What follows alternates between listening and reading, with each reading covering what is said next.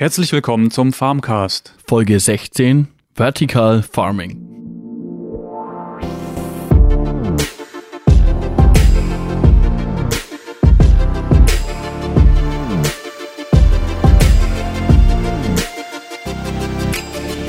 Vertikales Landwirtschaften oder äh, wie man im Englischen sagt, Vertical Farming ist das Thema dieser Woche.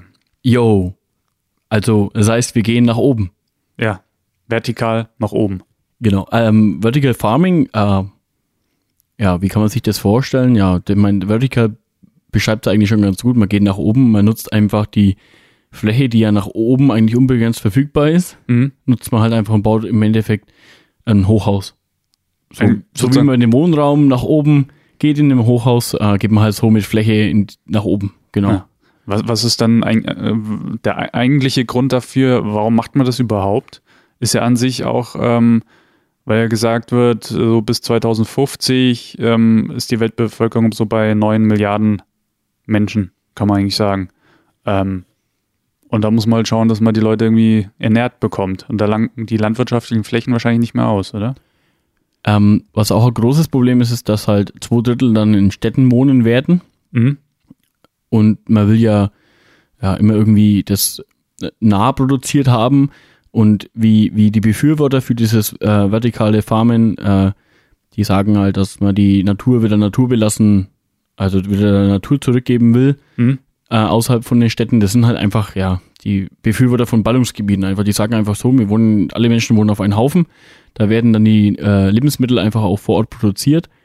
Und draußen äh, praktisch am Land, da will man einfach wieder die Natur ein Stück weit der Natur zurückgeben. Also so sprechen die Befürworter halt dafür. Meinst du, es liegt auch ein bisschen daran, wegen dem Sauerstoff, dass man halt genug, äh, weil so viel abgeholzt wird, dass man das der Natur einfach wieder zurückgeben will? Das, Ja, das würde ich jetzt Ich- halt mal sagen. Mein, Mhm.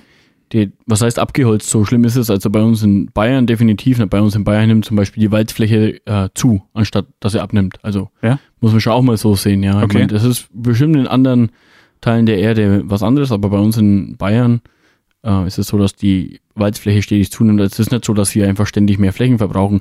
Die Fläche wird von Verbauung verbraucht. Das ist das größte Mhm. Problem, weil du weißt selber, ich meine, Siedlungen, Industriegebiete und so weiter, die brauchen einfach Fläche. Ja, was früher Felder waren, wo Land ge gewirtschaftet wurde, ist jetzt mittlerweile teilweise halt stehen äh, Wohnhäuser drauf. Ja, Sieht man auch hier in der Umgebung oft. was, was aber dem entgegenwirkt, ist ja, dass die Landwirtschaft immer ähm, moderner wird und die Erträge ja auch steigen. Also ich bekomme ja jetzt aus einer Fläche, aus der gleichen Fläche viel mehr raus wie noch vor äh, 20 Jahren. Weil man vom effektiver. Ertrag. Genau.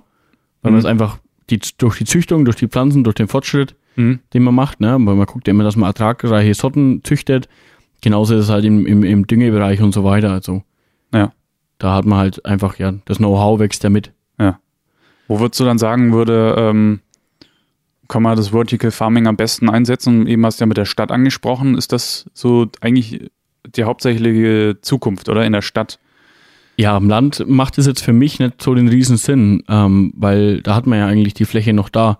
Wie sich die Landwirtschaft allgemein entwickelt, ja, kann ich auch schwer sagen, aber also ich finde, sowas würde in einer Stadt in, in einem gewissen Konzept, denke ich, schon auch irgendwann mal Sinn machen, weil man halt einfach sein Nahrungsmittel auch wieder vor Ort produzieren kann. Okay. Ähm, es ist aber nicht so, dass man jetzt irgendwie alles, momentan wird ja im Vertical Farming Hauptsache, hauptsächlich äh, so Gemüse, äh, Salat, äh, so die Richtung wird Mhm. relativ viel angebaut, Ja. aber zum Beispiel in Getreide und so weiter, ähm, ja, weiß ich nicht, ob das da so einfach möglich ist. Also, Ja, denkst du auch, es ist wirklich mehr für die Stadt gedacht, das Ganze? ja, also denke ich jetzt mal so im Vorfeld schon. Es gibt ja verschiedene Firmen, die schon auch da in dieses Geschäft eingestiegen sind.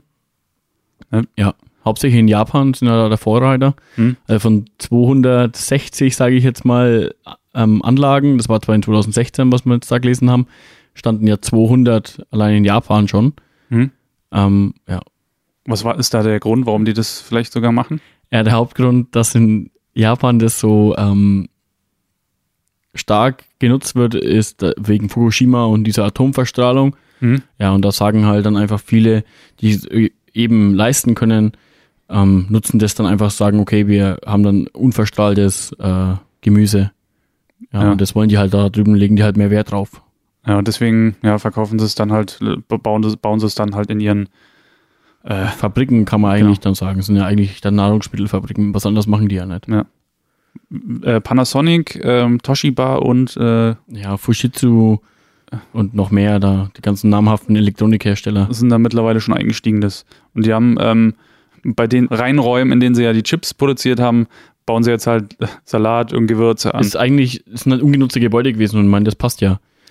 Ja, da sieht man eigentlich, ähm, wohin der Fortschritt eigentlich geht, dass du vom Chip-Hersteller zum naja, Labor Gemüse rübergeht, das Ganze. Ja, ja. Am Angefangen hat es in den 1999 äh, übrigens, da hat sich ein Professor in Amerika war das mit einer Studentengruppe ähm, als Ziel genommen, dass er 50.000 Menschen äh, durch Dachflächen, äh, durch Hochhäuser und halt durch Dachflächen ernähren. Ja. Aber da hat die Fläche bei Weitem nicht ausgereicht. Die Dachfläche, die eigentlich so jetzt vorhanden war. Also die hatten ja. da irgendwie 5,6 Hektar oder so, äh, hatten sie zur Verfügung, aber es hat bei für 2% von den 50.000 hätte praktisch die Fläche ausgereicht. Ja, und dann kam okay. eben die Idee, okay, ähm, wir schichten das und machen halt mehrere Stockwerke. Mhm. Ja, und so ging das eigentlich los. Und das hat eigentlich so halt die Welle erst losgetreten. Also es kam, wie gesagt, von einer Idee von dem Professor mit einer Studentengruppe und das hat sich dann einfach irgendwie ein bisschen verselbstständigt und äh, jetzt forschen halt einfach da äh, daran verschiedenste Leute einfach ähm, immer weiter. Aber es ist jetzt nicht so, dass das momentan ein Thema ist, was bei uns in Deutschland jetzt vor allem spielt das eigentlich relativ wenig Rolle. Also ich wüsste jetzt kein Beispiel, wo das schon so intensiv eingesetzt wird.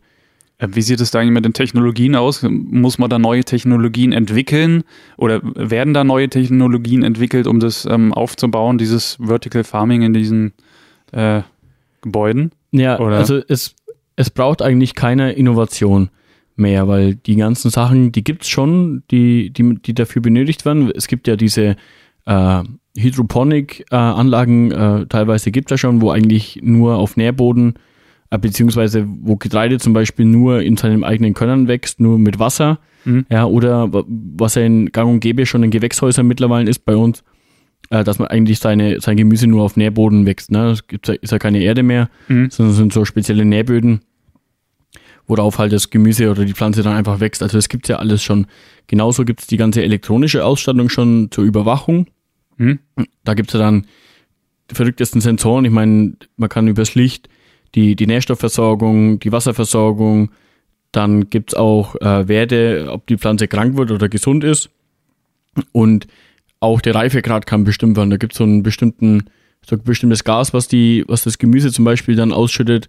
Und das kommt dann erst praktisch, wenn es reif ist und das kann man messen und dann kann man sogar in, an der Zeitpunkt praktisch schon vorbestimmen. Hm. Das kennen wir ja vielleicht so von Bananen oder so, wenn Obst beisammen liegt und das eine Obst schon etwas älter wird, dann werden die anderen, äh, das andere Obst auch schneller reif, ne? Das ist ja auch so, hängt ja auch mit diesem Gas zusammen, was da bei der, bei der Reife dann ähm, ja, aus, ausgedünstet wird von dem Obst. Und das misst man dann, denke ich mal, ne? So das. Ja, also das lässt mhm. sich auf jeden Fall ziemlich stark automatisieren, das Ganze, mhm. Weil es ja dann doch eigentlich relativ industriell machbar ist, mhm. meiner Meinung nach. Wenn man schon merkt, dass so die großen äh, Technologiekonzerne da schon einsteigen, hat das schon mit Industrie, denke ich, zu tun, ne? Ja, und daher, dass man das, dass man einfach unabhängig von der Natur dann wird, ja, kann man ja eigentlich alles steuern und regeln ähm, und dann auch vielleicht automatisch ernten lassen und so weiter. Ja. Und wenn sich da die Technologie noch ein bisschen weiterentwickelt, dadurch, dass ja eigentlich alles schon gibt, kann man die einfach nur ein Stück weiterentwickeln und dann denke ich mal, lässt sich das auch sehr genau alles bestimmen und dann wird es auch zum Großteil, denke ich, automatisiert werden. Ich stelle mir, stell mir das ein bisschen witzig vor, irgendwie, keine Ahnung, in 20, 30 Jahren oder so vielleicht, dann gibt es eine Keynote mit die Salat-Keynote, wo es dann Salat 3.0 äh, von Toshiba gibt und dann kaufe ich mir lieber von Toshiba den Salat als von, was weiß ich, äh, Panasonic, weil der Salat von Toshiba, keine Ahnung, ist interessant ja. oder so. Ja. Aber das, das ist vielleicht irgendwann mal so ein Thema, wo das halt wie so ein Elektronikprodukt äh, dann ge ge gehypt wird, wie, ja. Aber Mag sein, dass es dahin geht. Ist vielleicht ein bisschen schade, aber ähm, ja. Ja, ist aber auch ist sehr überspitzt, wie du es gerade darstellst. Ja, aber genau. das ist auf jeden Fall, äh, der Gedanke ist auf jeden Fall nicht ganz verkehrt, wenn man da mal drüber nachdenkt, so in welche Richtung das jetzt geht, weil die, konventionelle Landwirtschaft, wie man sie ja jetzt hat, äh, wird dadurch ja eigentlich dann ersetzt. Ich glaube jetzt nicht, dass das die nächsten, in den nächsten 20 Jahren passiert, sowas, dass jetzt Mhm. dann alles wegfällt. Äh, kann ich mir überhaupt nicht vorstellen. Zumindest hier in Deutschland nicht. nee, Ne? überhaupt nicht. Da, da wird es noch so bleiben, weil die Gesellschaft das ja auch, denke ich mal, zum gewissen Teil will. Ja, jetzt wie zum Beispiel in der Ukraine, da ist ja die Landwirtschaft auch auf einem ganz anderen Stellenwert. Die haben auch die riesen Flächen dafür. Da denke ich mal, wird sich das auch nicht so schnell ändern, weil das ist ja eigentlich ihr Grundeinkommen, die Landwirtschaft da, ne? Zum größten Teil zumindest. Ja, ja. Und man nutzt halt ähm, in der normalen Landwirtschaft, wie, wie wir es ja betreiben, da nutzt man halt auch die Natur, das was wächst, ne? Also Mhm. ähm, und das habe ich halt da nicht mehr. Ich habe ja hier das natürliche Sonnenlicht, was ich nehme, ich habe hier das natürliche Wasser und ich habe diesen natürlichen Boden. Mhm. Das sind ja eigentlich die Grundvoraussetzungen, dass eine Pflanze wächst. Und in so einer vertikalen Farm ist das ja alles künstlich. Ich habe künstliches Licht, klar kann ich das optimieren, Mhm. das kostet aber auch Strom. Ja, genau, weil die, weil die Pflanzen alle übereinander sind, da kommt halt das normale Tageslicht eigentlich nur von oben drauf und die Pflanzen da drunter würden keins abbekommen. Ja, ne? weil wenn es dann so ein Hochhaus, wenn man sich dann Ja. vorstellt, mit, mit sieben, acht Stockwerken oder, oder zehn oder zwanzig, Die teilweise ja wahrscheinlich gar kein Fenster haben. ja, dann funktioniert das ja gar nicht mehr mit dem Sonnenlicht. Genau. Ähm, das ist vielleicht ein Punkt, dem, an dem man denken sollte.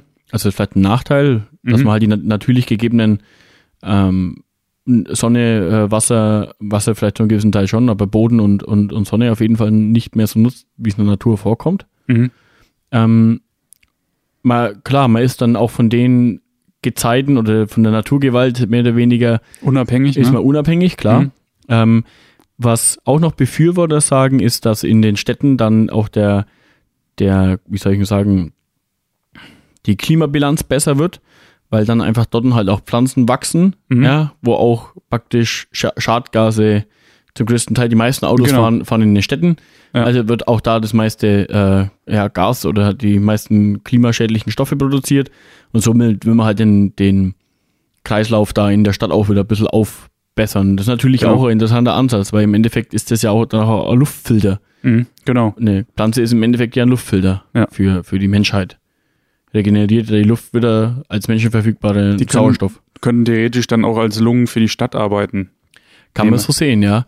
Ähm, da ist auch ein ganz interessanter anderer Ansatz, ähm, habe ich jetzt letztens irgendwo gelesen, dass äh, die, dass es Stimmen gibt, dass ähm, die Landwirtschaft, wie es jetzt momentan gibt, so um den, vor allem um die Ballungsgebiete, wie jetzt bei uns ist ja Nürnberg gleich ums Eck, Mhm. dass die im Endeffekt will, wollen sie die Landwirtschaft so aufbauen, dass wir die Frischluft in die Städte blasen. Also das ist sehr überspitzt jetzt dargestellt. Ja. Ja. aber so ungefähr wird oft, also kann ich es mir auch vorstellen, dass manchmal die Gesetzesgebung auch in die Richtung geht. Ja, Mhm. dass wir praktisch nur noch dafür da sind, die Landwirte draußen, um möglichst viel frische Luft Richtung Stadt zu bringen. Kann ich mir auch gut vorstellen. ja. Überleg dir Ja. das mal, hier den, den Grund runter bis, Mhm. bis nach Nürnberg ist ja echt perfekt. Ja. Und da, also um Da- möglichst viel saubere Luft für die Stadt zu produzieren. Also ich meine, das ist auch jetzt ein bisschen überspitzt dargestellt, irgendwo, aber, ne? aber Mhm. im Endeffekt ähm, geht es in die Richtung, weil anders geht es ja nicht mehr. Wenn zwei Drittel der Menschheit in Städten wohnen, Ja, wie wollen die an frischen Sauerstoff kommen? genau. Das ist ja die Umwelt spielt da eine große Rolle, wenn die dann in ähm, Brasilien oder so die, die Wälder abholzen, das ist ja vielleicht bei denen dann ein Riesenproblem, da denken die vielleicht auch nicht so an die Zukunft. Das, das sind ja diese riesen Urwälder, sind ja eigentlich die Lungen der Erde, kann man sagen. Mhm. Und klar, wenn, umso mehr abgeholzt wird, umso schlimmer wird's eigentlich. Und das ist natürlich in der Stadt, wo alles zu betoniert ist, so ein paar, so ein Bäumchen bringt dann, glaube ich, nicht viel. Ja, Im Gegensatz zu den Abgasen, die dann ein Auto da, keine Ahnung, daneben steht für, was weiß ich, eine Minute an der Ampel oder so, ist der, ja, ja. Ich meine, um nochmal zurückzukommen, ich wollte eigentlich auf die Energiebilanz nochmal ein bisschen Mhm. Ja. Natur und ähm, künstlich gehen. Also da, das ist vielleicht ein Punkt, auf den man ein bisschen aufpassen muss. Dass man halt durch künstliches Licht und künstlichen Nährboden die Pflanzen und nicht mehr natürlich äh, hat Vor- und Nachteile, aber das ist, finde ich, schon was. Man nutzt halt die Natur nicht mehr so, wie man es ja eigentlich seit tausenden von Jahren machen, seit es die Menschheit eigentlich gibt. Ja, das, was sozusagen die Sonne dann über, da übernimmt, übernehmen LED-Lampen, so halt dieses rote und blaue Licht und halt Infrarot-LEDs. Das, äh, eine Ist halt optimierter. genau, das ist halt perfekt optimiert. Die kriegen wahrscheinlich die ganze Zeit Licht. Das heißt, die wachsen auch schneller. Das ist nicht so wie wahrscheinlich dann jetzt hier, Winter und Sommer, wie es genau, und es wird ja. dunkel zwischendrin, was weiß ich, zwölf Stunden mal im Winter zumindest. Dann, da haben sie halt, äh, wächst, wächst das wahrscheinlich auch alles schneller. Vielleicht, Ja. Und optimierter halt, aber genau. ich, ja, was ich denke mal, was es noch an Innovation braucht, ist, denke ich, dass man, äh, dass man momentan auch noch nicht jede Pflanze anbauen kann. Ich glaube, da, das wird noch das, dass man halt auch, ich weiß nicht, vielleicht Pflanzen wie Getreide und so weiter, dass man da noch ähm, Systeme entwickelt, dass die praktisch auch dann in solchen vertikalen Farmen nutzbar sind. Ich denke, da in die Richtung, da braucht es noch ein bisschen Forschung. Ja, weil du, ich denke, das ist auch ein bisschen anders, wie wenn du Salat anbaust. Ein Salatkopf, der, ne, versorgt halt vielleicht mehr Menschen als jetzt ähm, auf der gleichen Fläche halt äh, das Getreide. Da brauchst du ja Riesenflächen eigentlich, oder? Ja, ähm, ähm, Gemüse ist ja das für Menschen das energiereichste äh, Essen auf der kleinsten Fläche. Also für mhm. bei Gemüse hast du den meisten Brennwert okay. auf, auf der gleichen Fläche bezogen. Also so das effektivste Menschen, Menschen, Menschennahrung ist irgendwie, also Gemüse auf jeden Fall. Okay. Ja, also da hast du schon recht damit. Aber ich weiß nicht, ob jeder halt immer Gemüse essen will. Das, das ist jetzt auch die Frage irgendwo. Manche wollen halt lieber Nudeln essen. Äh, ja. Ähm, das ist auch interessant. Ähm, da gibt's, äh, so, gab so eine Umfrage äh, in Deutschland, was so das beliebteste Lebensmittel eigentlich so ist in ähm, Deutschland. Auf Platz 1 war Fleisch, auf Platz 2 war Nudeln, auf Platz 3 waren dann halt so Gemüsegerichte und auf Platz 6 waren dann Kartoffeln, obwohl ja viele dann die Deutschen eher so mit äh, Kartoffel in Verbindung bringen. Auch interessant. Ja. Das ist halt Fleisch, äh, das meist verzehrteste in Deutschland und danach Nudeln und dann erst äh, Gemüse. Ja, in anderen in, Ländern ist es vielleicht anders. Gerade zum Thema Fleisch, da, ähm, ja, da bekommen bei so Vertical Farmen auch, kommen wir da auch an den Punkt, ähm, wo ich mich noch ein bisschen frage, wie das funktionieren soll. Da geht es wahrscheinlich auch in die Richtung künstliches Fleisch. Da gab es ja auch schon so Versuche, wo Gibt's, dann so ein, ja. äh, so, so ein Hackfleisch-Dings künstlich gezüchtet im Labor. Also sieht halt dann aus wie so ein brauner Zellhaufen, einfach den du dir runterschlingst. Ich weiß nicht. Da fehlt halt dann, denke ich mal, das Blut drin und so, alles, was dem die Farbe gibt. Ich. Ja. Also das, das ist noch so ein Punkt, mhm. da wo mhm. ich mich noch frage, äh, wie, ja. wie man sowas noch löst, aber da gibt es sicherlich auch noch Ansätze. Da gab es ja auch so Ansätze mit Insekten und so, ne? Ja, also ich, ich glaube nicht, ja. dass